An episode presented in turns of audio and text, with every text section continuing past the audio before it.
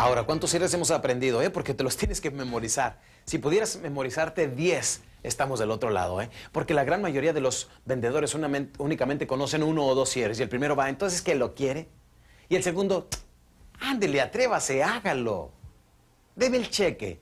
Ninguno de los dos son efectivos. Por lo tanto, recuerda, debemos de conocer varios cierres porque nunca vamos a saber cómo responde el prospecto. Por lo tanto, hay que estar muy bien preparados para que entonces empiecen a fluir estos cierres en una forma como reflejo condicionado. Bien, ¿cuál fue el primer cierre? Se llama el cierre por conclusión. El segundo se llama el doble alternativa. Y el tercero se llama, aquí va, se llama el amarre. Aquí es donde empezamos con los nombres sofisticados. El amarre.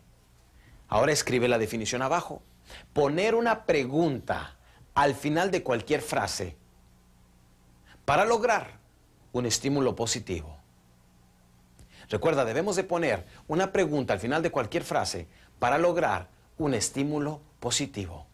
Este cierre viene siendo magnífico para tratar con mi prospecto cara de piedra, el enojado, el serio, el que no me da aprobaciones, el que mira, a veces parece que está muerto con ganas de sacar y ponerle un vidrito así, si lo empaña es que todavía sigue vivo, es que está respirando, ¿sí o no? Es frustrante hablar con este tipo de prospectos, ¿no? Con ganas de decirle, dígame si voy frío, tibio, caliente, hombre, qué feo se siente. Es una frustración, ¿sí o no? Pero nuestro cierre amarre nos va a ayudar tremendamente en el control para analizar las emociones y detectar un poquito más de necesidades de mi prospecto. ¿Vamos bien hasta aquí?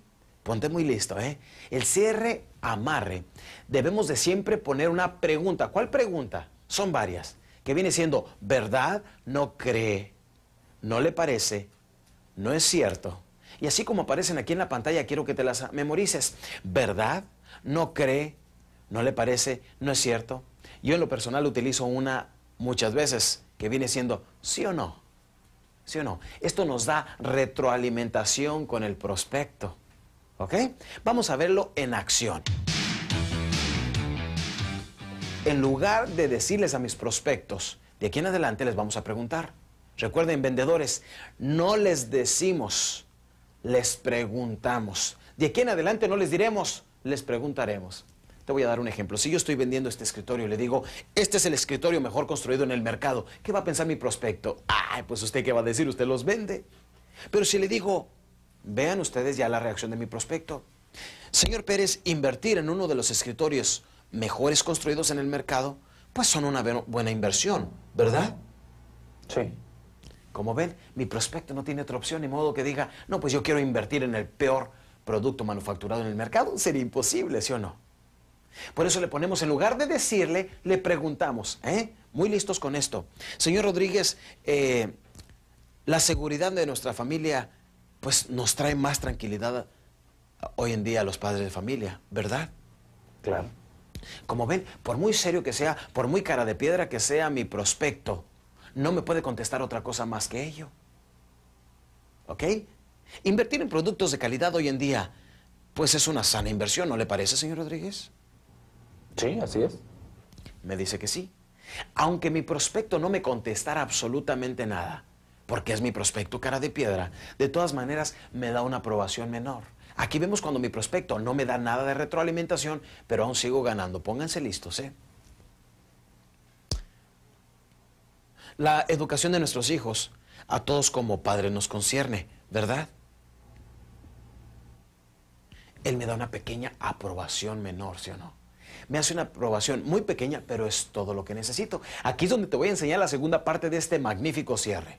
Pon muchísima atención, fíjate cómo va, ¿eh?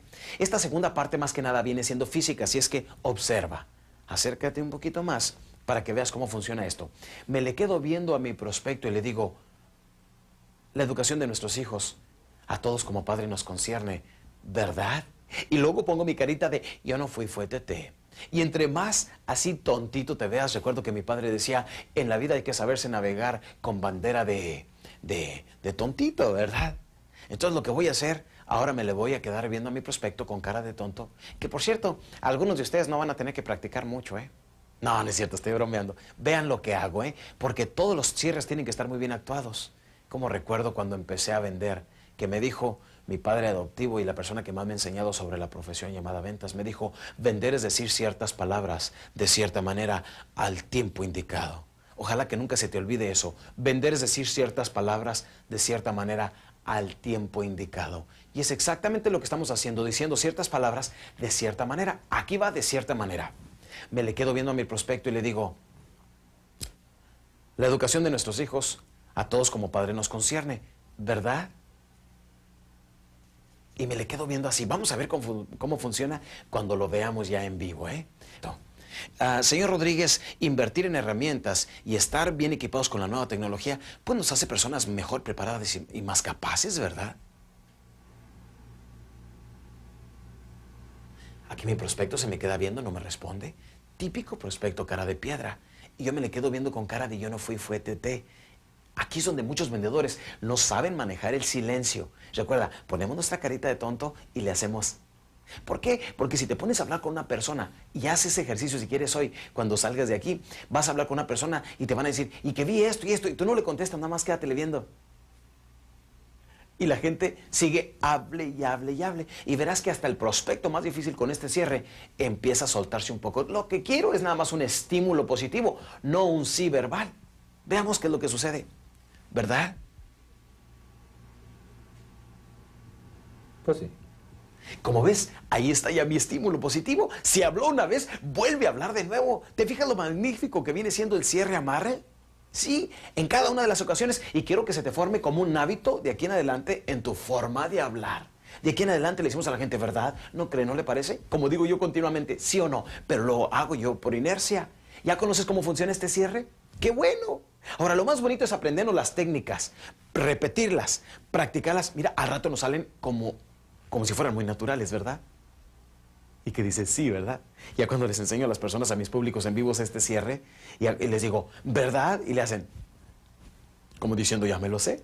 Ahorita mismo tú vas a caer igual. Después vamos a seguir platicando porque este tipo de cierres prueba deben de manejarse mínimo cuatro o cinco ocasiones en cada presentación. ¿Ok, campeón? Hasta ahorita, ¿cuántos cierres hemos aprendido? El primero se llama el cierre por conclusión. El segundo se llama el cierre doble alternativa. Y el tercero se llama el amarre. Y esto es solamente tres de tantos otros cierres que vamos a aprender en los próximos videos de cierres pruebas. Y lo máximo vamos a aprender la mejor herramienta que ha llegado a la profesión llamada ventas, que viene siendo el cierre maestro. Te va a fascinar cuando lleguemos ahí.